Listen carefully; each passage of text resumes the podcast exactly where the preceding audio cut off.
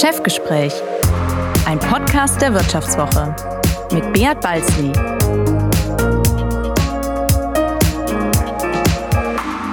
Ja, herzlich willkommen zu einer weiteren Folge des Vivo Podcasts Chefgespräch. Mein Name ist Beat Balzli und ich bin der Chefredakteur der Wirtschaftswoche. Ja, in diesen Corona-Zeiten behaupten ja viele, man würde sich nicht mehr um den Klimaschutz kümmern, man würde die Energiewende gar nicht mehr thematisieren. Alle reden nur noch vom Impfen, von Tests. Im Chefgespräch ist es natürlich nicht so. Wir kümmern uns auch um die Energiewende und heute im Studio ist bei mir Christian Schlesiger, Ressortleiter Unternehmen der Wirtschaftswoche. Und er hat eine Frau getroffen, die in der Energiewirtschaft schon heute eine sehr wichtige Rolle spielt und vielleicht bald eine noch wichtigere Rolle spielt. Christian, wer ist das? Genau, ich habe mit Anja Isabel Dotzenrath gesprochen. Sie ist Chefin von RWE Renewables. Das ist die erneuerbare Energiensparte von RWE. Und nach dem Ende der Kernenergie in Deutschland und nach dem Ausstieg aus der Kohle ist für RWE die erneuerbare Energie das Zukunftsfeld schlechthin und Anja Isabel Dotzenrath eben auch die Frau, auf die es bei RWE ankommt. Ja, und wie wichtig das Thema ist, zeigt sich ja in einem neuen Auftrag, den RWE gewonnen hat, also ein neues Projekt, das die machen, sogenannte Offshore, Mega Offshore Parks in Großbritannien. Äh, wie funktioniert das genau? Genau, ganz genommen waren es zwei Windparks, äh, die RWE bauen darf äh, im Nordosten von Großbritannien, 110 Kilometer von der Küste entfernt.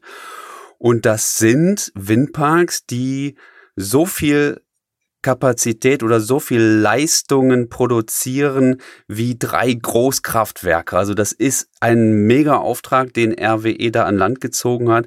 Und ich habe mit Anja Isabel Dotzenrath auch darüber gesprochen, wie zum einen, wie wichtig diese Aufträge für RWE sind, aber auch, was Großbritannien da eigentlich vorhat. Denn Großbritannien geht mit Riesenschritten äh, Richtung Energiewende und ist momentan für RWE der wichtigste Markt. In der Tat haben wir uns sehr gefreut über diesen, diesen Auktionsgewinn und ähm, haben natürlich auch ein bisschen äh, intern gefeiert, so äh, wie das äh, die Corona-Auflagen ähm, natürlich im Moment auch zulassen. Vielleicht eine kurze Erläuterung, was wir da ganz genau gewonnen haben. Ähm, es sind äh, zwei Seegebiete. Ähm, England ist für uns äh, ein sehr, sehr wichtiger Markt. Warum? Weil Großbritannien weltweit mit Abstand die ambitioniertesten Ausbauziele für Offshore-Wind hat. Äh, vielleicht mal in Zahlen gefasst. Ähm, Großbritannien strebt an, 40 Gigawatt Offshore-Wind bis 2030 zu bauen. Das ist übrigens doppelt so viel wie Deutschland, mal so kurz zur Einordnung. Und wir ähm, als einer der großen weltweiten ähm, Unternehmen im Bereich Offshore-Wind, also wir sind die Nummer zwei weltweit, ähm, haben natürlich die Ambition, auch äh, in Großbritannien zu wachsen. Das ist für uns ein sehr, sehr wichtiger Markt. Insofern auch für uns ein ganz wichtiger Erfolg, den wir letzte Woche feiern konnten. Was muss man anbieten, um dann den Zuschlag zu bekommen? Gilt es auch bei solchen Projekten äh, immer der billigste zu sein? Nee, genau andersrum. Äh, es geht ja darum, sich ein Recht auf die Nutzung einer Seefläche zu sichern. Ähm, und deshalb müssen wir natürlich dafür etwas bezahlen. Das ist quasi ein Pachtvertrag. Wir kennen, glaube ich, alle äh, Online-Auktionen auf eBay und vielleicht hat der eine oder andere auch schon mal in einer normalen Auktion was ersteigert. Äh, da muss man einfach nur so lange die Hand heben, bis man dann das Objekt der Begierde auch gesichert hat. Aber dieser Prozess ähm, in England, der ist ungleich komplizierter. Man muss sich zunächst mal vorqualifizieren. Ähm, man muss sich überlegen, äh, welche genauen Koordinaten ähm, äh, interessant sind auf den ausgewiesenen Meeresflächen. Ähm, man muss ähm, ein gutes Verständnis entwickeln ähm, für Wassertiefen, für die Beschaffenheit des Meeresbodens, für Windverhältnisse, für Seerouten, für Artenschutzaspekte. Äh, auch muss man ähm, abschätzen, welche Technologie ähm, überhaupt verfügbar sein wird in der zweiten Hälfte der Dekade. Also konkret, wie groß die Windturbinen sein werden. Denn das äh, fließt natürlich auch in den, in den Business Case ein. Und natürlich am Ende auch ganz wichtig, äh, man muss eine Perspektive haben darauf, wie sich der Strompreis in den nächsten 40 Jahren entwickelt. Und diese ganzen Aspekte fließen ein, wenn man seine ähm, Bieterstrategie ableitet. Und dann ist es äh, tatsächlich so ein bisschen ein Krimi, denn die Auktion läuft über viele Tage und über tägliche Bieterrunden. Und man muss seine Bieterstrategie auch ständig anpassen, denn bestimmte Seeflächen ähm, stehen gar nicht mehr zur Verfügung, weil sie entweder ähm, gewonnen worden sind von einem Wettbewerber oder auch durch ein, ein, ein Bid ähm, blockiert sind. Also alles in allem sehr, sehr spannend. Das klingt spannend und es klingt vor allem danach, als wäre das Chancen-Risiko-Verhältnis bei ja, 20 zu 80 oder so. Ist das so? Also das, ja, man kann sich, man kann das nicht in konkrete Prozentzahlen fassen, aber das ist natürlich ähm, wie bei jeder Auktion. Ähm, da gibt es am Ende nur eine äh, kleine ähm, Anzahl von erfolgreichen Bietern und ob das jetzt 2080 oder 9010 ist, aber ähm, natürlich ist die, ist die Erfolgswahrscheinlichkeit ähm, deutlich geringer als die Misserfolgswahrscheinlichkeit. Okay, interessant. Aber insofern ist es eine Wette auf die Zukunft, eben auch wie sich Strompreise entwickeln und so weiter. Ähm, das ist, äh, ja, es ist eine Wette auf die Zukunft, richtig? Also ich würde nicht sagen eine Wette auf die Zukunft. Ähm, man muss glaube ich, ein sehr, sehr robustes ähm, Verständnis haben, was technologisch möglich ist. Da ähm, fühlen wir uns relativ komfortabel. Und natürlich ähm, ist die große Frage, wie sich Strompreise entwickeln.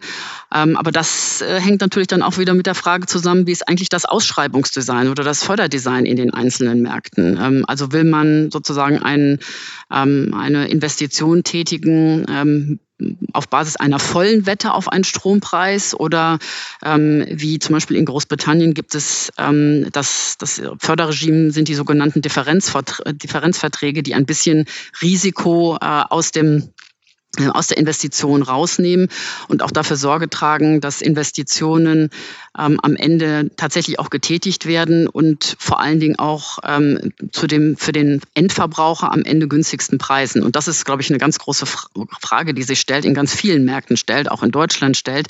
Was ist eigentlich das beste Ausschreibungsdesign, was genau diese beiden Aspekte miteinander verbindet? Ähm, Absicherung des Ausbaus, also Anziehen von Investitionen ähm, und möglichst geringe ähm, langfristige Energiepreise. Ja, Christian, du hattest es ja vorher schon erwähnt und Frau Dotzenrath hat es ja auch ein bisschen erklärt. Also die Briten sind weit vorne, gehen schnell voran in Sachen Energiewende. In Deutschland hat man manchmal so ein bisschen Angst, es geht eher in die entgegengesetzte Richtung, dass da ein bisschen Geschwindigkeit rausgenommen wird. Es ist teilweise auch kein Wunder, vor allem Bewilligungsverfahren für Stromleitungen etc. dauern in Deutschland endlos. Not in my backyard ist so ein klassisches Motto, oder? Alle wollen die Energiewende, aber bitte nicht im Vorgarten oder irgendwelche Leitungen oder irgendwelche Strommasten Podcasten.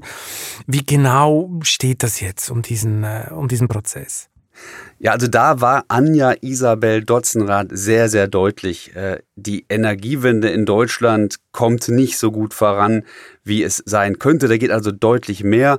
Ich hatte sie gebeten, mal so zwei Aspekte zu nennen, wie man die Energiewende in Deutschland zukunftsfest macht. Und äh, aus zwei Aspekten wurden gleich ein halbes Dutzend und mehr. Sie sprudelte quasi nur noch aus sich heraus, was in Deutschland besser laufen muss. Sie haben es gesagt, Großbritannien geht äh, in, in großen Schritten der, der Windzukunft äh, auf See entgegen. Ähm, ja, sind die Briten den Deutschen bei der Energiewende inzwischen voraus? Also liegt das vielleicht auch einfach daran, dass die, dass die Küstengebiete etwas flacher sind in Deutschland oder ist Deutschland da äh, per se etwas, äh, ja, etwas behäbiger, etwas langsamer, was den Offshore-Windausbau angeht? Ich würde es mal so sagen, äh, eindeutig ist Großbritannien in Bezug auf Ambitionslevel, also ich sage nochmal 40 Gigawatt äh, bis 2030 versus in Deutschland 20 Gigawatt bis 2030 ähm, und auch Regulierungsrahmen ähm, ganz klar vorne. Und Großbritannien hat sich durch sehr äh, mutige Schritte, wie ich finde, in eine sehr, sehr gute Position gebracht. Und Kernbestandteil sind eben diese Auktionen ähm, auf Basis der, die ich eben schon genannt habe, Differenzverträge.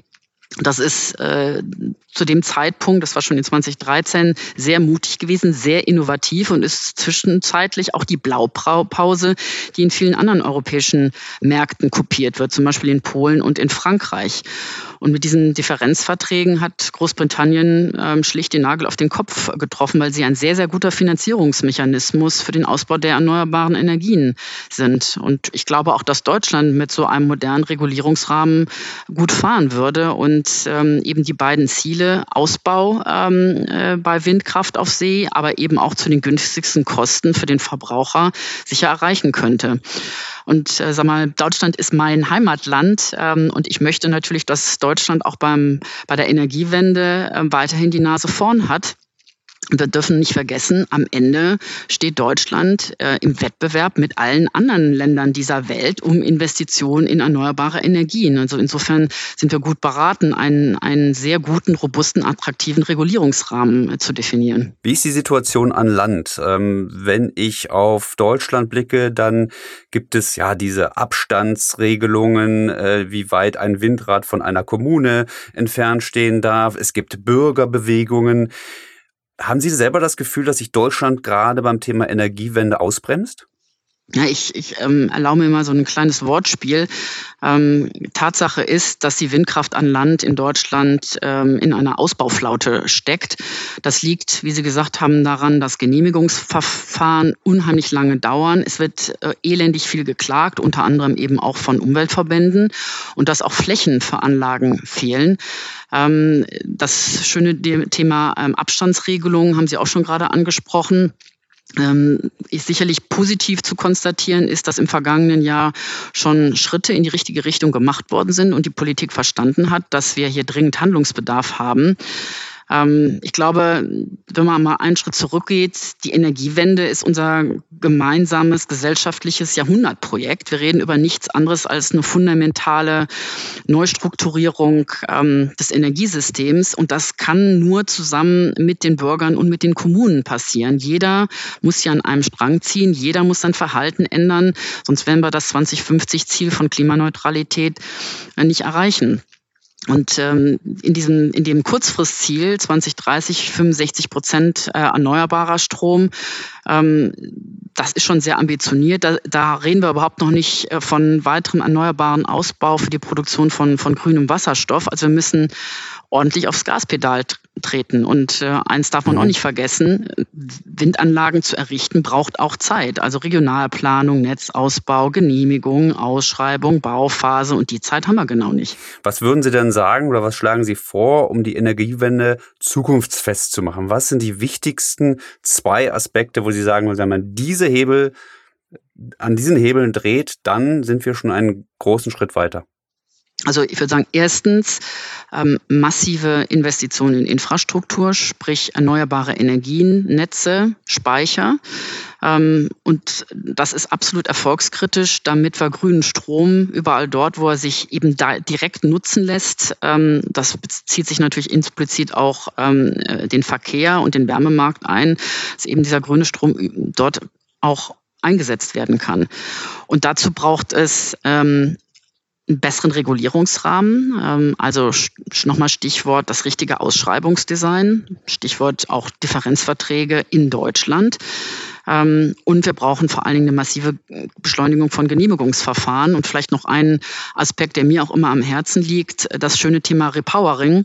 Das heißt, äh, wir haben ja in Deutschland als Vorreiter der Energiewende zum Teil einen Anlagenbestand bei Wind, der ist über 20 Jahre alt. Das sind Anlagen, die nicht mehr wirtschaftlich betrieben werden können, weil die Turbinen sehr, sehr klein sind. Erste, erste Generation von Turbinen. Ähm, jetzt über die nächsten Jahre gehen da, äh, geht da ein zweistelliger Gigawatt-Bereich an Anlagen wahrscheinlich aus dem operativen Betrieb. Ähm, und diese Anlagen müssen wir idealerweise durch moderne Turbinen ersetzen können. Also sprich, durch zehn kleine Turbinen kann man durch drei große Turbinen ersetzen.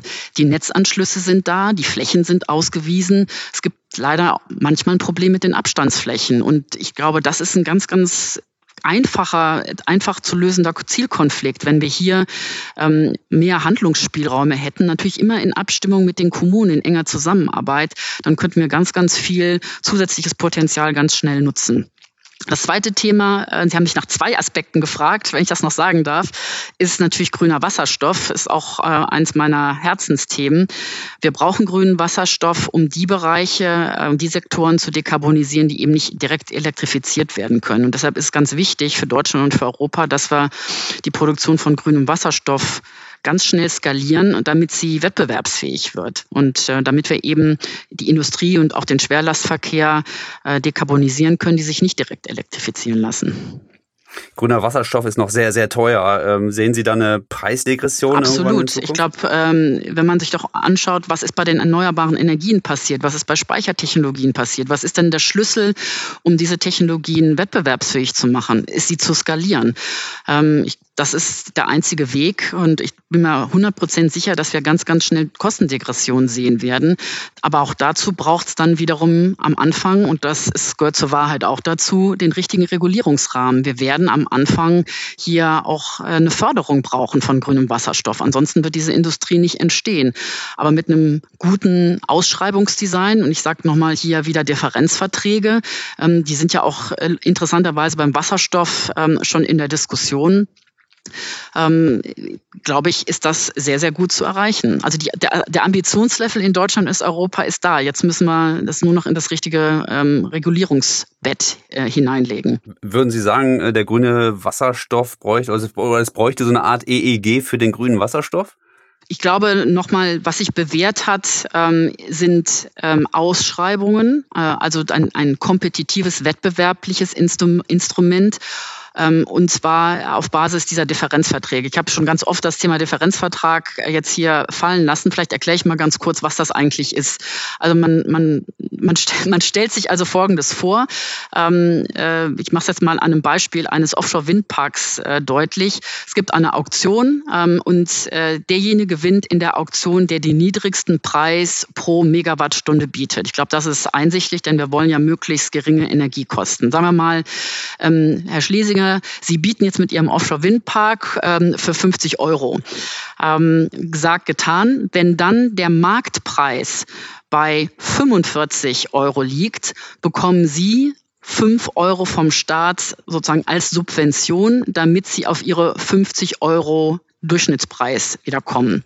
Im umgekehrten Fall, wenn der Marktpreis aber bei 55 Euro liegt, dann müssen Sie als Christian Schlesinger die 5 Euro an den Staat zurückführen. Und damit stellt man im Grunde genommen sicher, dass es keine Überförderung von ähm, Projekten gibt und dass ähm, wir nämlich das erreichen, was wir erreichen wollen, dass der Ausbau dass sozusagen Sie für eine gewisse Zeit eine Umsatzstabilität haben, damit möglichst geringe Finanzierungskosten für Ihr Projekt, damit sehr, sehr kompetitiv bieten können und damit die, die Preise für den Endkunden am geringsten sind. So, das ist das, die Logik eines Differenzvertrags, so, so wie, wie er eben auch zum Beispiel in Großbritannien seit vielen Jahren Standard ist.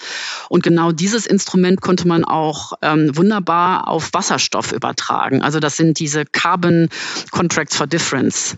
Mhm, okay, jetzt sieht man aber doch irgendwie in, in, in Brandenburg, da ähm, baut NBW, ein Wettbewerber von Ihnen, das erste Solar-Großprojekt ohne EEG-Förderung. Ich glaube, in Holland gibt es ein ähnliches Offshore-Windpark-Projekt von NBW, ähm, wo auch keine Förderung fließt. Wird das nicht sogar zur Regel innerhalb der Branche, dass man Förderung möglicherweise bald überhaupt nicht mehr braucht? Zum Thema ähm, Offshore-Ausbau ähm, ohne Förderung. Fakt ist, wir haben bisher noch keines dieser Projekte ähm, im Bau oder gar im Betrieb gesehen. Ähm, und ich würde auch mal sagen, wenn wir uns äh, die Turbulenz auf den Energiemärkten gerade auch in den letzten zwölf äh, Monaten ansehen, ähm, ist das auch kommerziell sehr, sehr schwierig. Wenn Sie ähm, nochmal wieder Blick, sorry, wieder auf die Insel nach Großbritannien. Ähm, wir haben mit unserem Offshore-Windprojekt Sophia in der letzten ähm, Auktion äh, gewonnen, also in der, in der letzten Auktion, ähm, die eben auf Basis von Differenzverträgen äh, stattgefunden hat. Und die Crown Estate ähm, geht davon aus, dass das ein förderfreies Projekt ist, dass da über die Lebensdauer des Projektes keine Belastung ähm, der Verbraucher durch eine Subventionierung mehr Erfolg, äh, erforderlich sein wird, weil der der Gebotspreis eben sehr, sehr kompetitiv ist. Und das ist eigentlich genau das, was man erreichen will. Sicheren Ausbau der Erneuerbaren zu möglichst geringen Kosten. RWE ist ja ein Riesenkonzern und äh, er ist längst nicht nur in Deutschland und Großbritannien tätig, sondern insgesamt in über 20 Ländern. Christian, was ist denn neben den Briten noch so ein Lieblingsland von Frau Dotzenrath? Ja, das wollte ich von ihr unbedingt wissen, aber da hat sie interessanterweise sich nicht in die Karten schauen lassen, weil sie wollte es nicht erwähnen und das, das zeigt mir auch, dass die Energieunternehmen sehr politisch agieren müssen. Also Energie ist einfach ein politisches Thema weltweit und das gilt quasi in allen Märkten, in denen RWE tätig ist, also von den USA bis Japan. Sie hat mir dann auch in Japan erzählt, dass Fischer eine große Lobbygruppe sind und äh, auch die gilt es mit ins Boot zu nehmen. Es gibt, äh, Sie sind ja, ich glaube, in 20 Ländern sind Sie vertreten. Ähm, haben Sie denn da so ein Lieblingsland eigentlich? Ja, das habe ich, das verrate ich Ihnen aber nicht. ähm, denn ich habe natürlich alle meine Mitarbeiter und alle meine Länder äh, prinzipiell erstmal gleich lieb, aber es gibt natürlich äh, Länder, die aus historischen Gründen einem besonders ans Herz gewachsen sind. Aber ähm, Spaß beiseite. Ja, 20 Länder ähm, hört sich zunächst mal nach hoher Komplexität an, aber man muss natürlich auch ganz klar sagen, dass ähm, das ist ja nicht über Nacht passiert. Wir haben ähm, über Jahre ähm, unsere Präsenz in, in diesen Märkten aufgebaut und sind, ähm, sind dort gewachsen und haben natürlich äh, zum Teil auch äh, unser Lehrgeld bezahlt, wie das immer so ist, wenn man internationalisiert. Unsere Organisation ist auf dieses Setup äh, genau ausgerichtet. Das heißt, wir sind sehr dezentral, da wo es eben für das äh, für unser Geschäft äh, absolut erfolgskritisch ist, also äh, logischerweise in der Projektentwicklung, in der Stromvermarktung, im Bau und im Betrieb der Anlagen. Aber wir ergänzen das durch globale Kompetenzzentren, zum Beispiel eben im Engineering oder auch im Einkauf um eben äh, Skaleneffekte ähm, aus unserer äh, großen äh, globalen Präsenz auch realisieren zu können. Ich glaube, man muss einfach ganz klar konstatieren, äh, dass das erneuerbare Energiengeschäft ähm, eben heute sehr, sehr international ist, extrem kompetitiv ist und wer da in der ersten Liga mitspielen will, muss eben groß sein und in vielen unterschiedlichen Märkten präsent sein, um, ähm, um eben auch ausreichend äh, gute Wachstumsopportunitäten zu haben. Aber trotzdem, ich finde es interessant. Ich hätte jetzt erwartet, Sie hätten gesagt, Sie würden sagen, äh, Großbritannien ist Ihr Lieblingsmarkt. Äh, aber ich meine, wo gibt's denn noch Länder, die, ähm, die ja die beste Regulierung haben, die vielleicht auch die besten Voraussetzungen haben, um äh, windreiche oder sonnenreiche Energie eben zu produ Strom zu produzieren? Also ähm, was würden Sie sagen? Also welche Länder sind das? Also ich würde erstmal sagen, es gibt kein unentdecktes Paradies mehr. Das ist mal meine erste Aussage. Und ähm, jede, jedes Land hat seine sagen wir mal, Stärken und, und Herausforderungen. Ähm, wenn Sie sich jetzt mal den asiatisch-pazifischen Raum äh, ansehen, Dort wollen wir in insbesondere Japan, Korea und Taiwan wachsen. Das sind natürlich alles ähm, ähm, große stabile Volkswirtschaften, ähm, die einen wahnsinnig hohen Energiebedarf haben und die sich auch sehr, sehr ambitionierte ähm, Energiewendeziele gesetzt haben. So von den fundamentalen Kriterien ähm, ist das natürlich alles sehr, sehr positiv. Ähm, Herausforderung ist natürlich, dass in diesen Märkten, ähm, auch gerade im Bereich Offshore-Wind, ähm, die Industrie noch ein bisschen in den Kinderschuhen steckt. Da gibt es noch Herausforderungen, was die Supply Chain anbetrifft. Äh, da gibt es noch Unsicherheiten, was den regulatorischen Rahmen und so weiter betrifft. Also es gibt ähm, überall Licht und Schatten und ähm, wir wählen unsere Märkte natürlich extrem sorgfältig aus ähm, und überlegen uns sehr gut, wo können wir erfolgreich sein, ähm, wie können wir die Herausforderungen, die wir sehen, in bestimmten Märkten adressieren. Deshalb arbeiten wir auch ganz, ganz eng typischerweise mit lokalen Partnern zusammen, weil es eben in vielen Märkten auch darauf ankommt, eben nicht nur der billigste zu sein, sondern auch ein klares Commitment abzugeben zum Thema Aufbau einer ähm, lokal, von lokalen äh, Supply Chains, ähm, dass, mal, wie das so schön neudeutsch heißt, die lokalen Stakeholder, also die Fischerei, ähm, die Gemeinden müssen äh, extrem gut äh, mitgenommen werden. Auch das sind oft ganz wichtige qualitative Kriterien, die in Auktionen auch berücksichtigt werden. Und dann, da wir natürlich jetzt in Japan nicht eine lange äh, Historie haben als RWE, ist es zum Beispiel für uns ganz wichtig, dort ähm, solche Projekte nur zusammen mit äh, lokalen Partnern zu entwickeln. Und so profitieren beide Seiten. Wir bringen natürlich das, äh, sagen wir mal, ähm, das technologische Know-how und das Bau-Know-how und die Betreiberexzellenz mit. Und unsere lokalen Partner bringen natürlich das Verständnis der lokalen Rahmenbedingungen mit. Und daraus, ähm, aus der Kombination wird dann hoffentlich auch eine, eine Winning Combination. Interessant, Japan hat ja eine starke Fischereilobby. Ich glaube, das ist auch für Sie echt eine Herausforderung in Japan, oder? Absolut. Ähm, also genau wie Sie sagen, das ist eine ganz, ganz wichtige ähm, äh, Gruppe von, von Interessensträgern, die, äh, mit denen man ganz eng zusammenarbeiten muss, ähm, um eben auch sicherzustellen, dass sozusagen das Projekt, was man realisieren will, sich auch mit den Interessen der, der lokalen äh, Fischereiindustrie äh, in Einklang äh, zu bringen ist. Absolut. Was, was bieten Sie denn an, äh, damit Sie dann halt die Windräder äh, in der See quasi bauen dürfen? Also es kommt natürlich, erstmal ist es natürlich immer eine Frage, wo werden die Projekte realisiert? Ist das jetzt in, für die Fischerei in besonders ähm, wichtigen Gebieten? Dann wird man natürlich versuchen, Ausweichgebiete zu finden. Man wird sich abstimmen, ähm, wie eigentlich der Betrieb der Anlage und der normale Fischereibetrieb in Einklang zu bringen ist. Also sozusagen, wer fährt wann raus? Ähm, wie kann man sich gegenseitig auch unterstützen?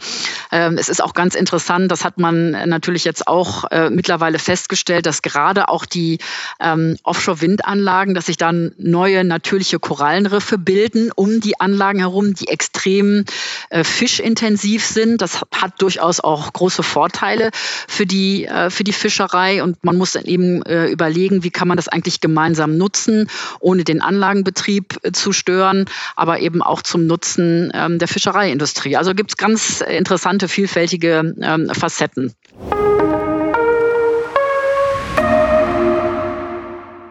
Ja, wir haben jetzt die ganze Zeit über erneuerbare Energien wie Wind und Sonne gesprochen, aber es gibt natürlich noch eine Energieerzeugungsform, die kein CO2 produziert, aber sehr umstritten ist. Wir sprechen von der Atomkraft.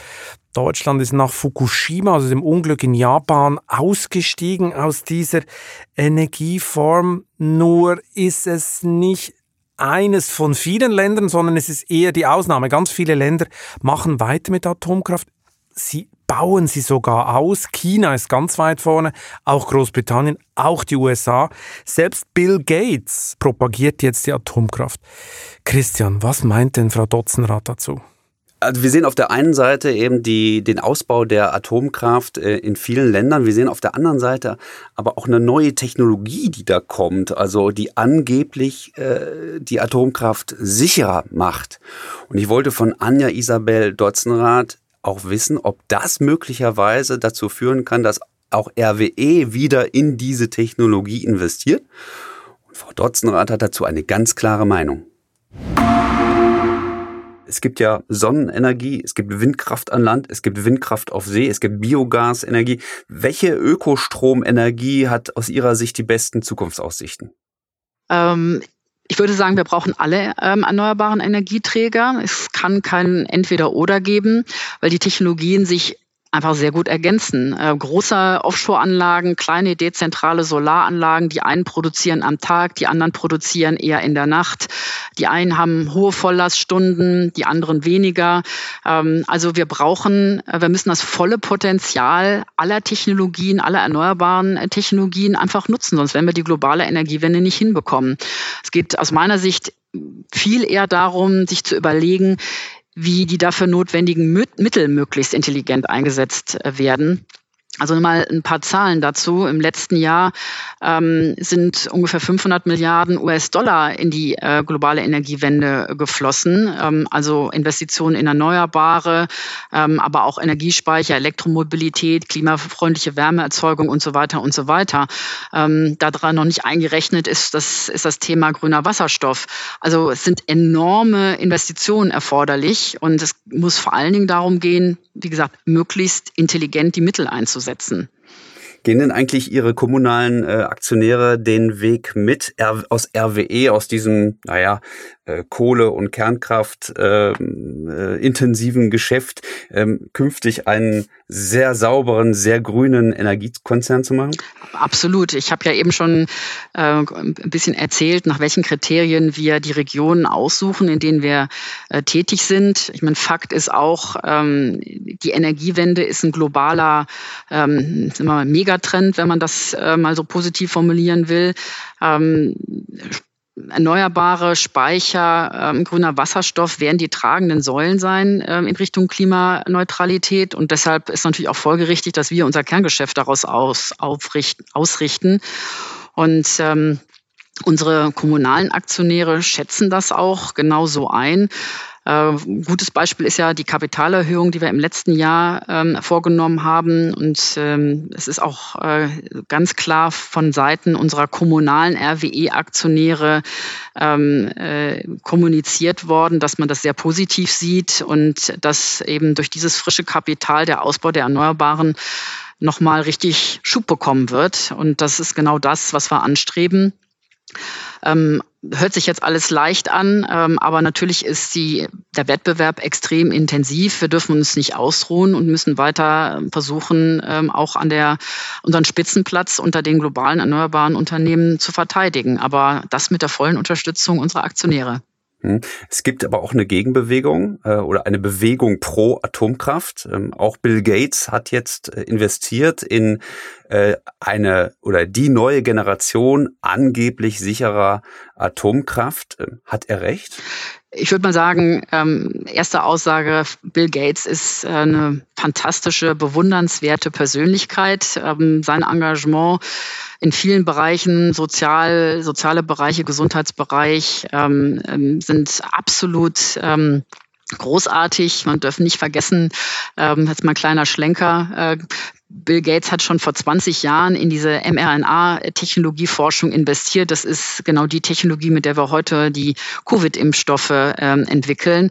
Also ein ganz großartiger ähm, äh, äh, Mensch und äh, Persönlichkeit.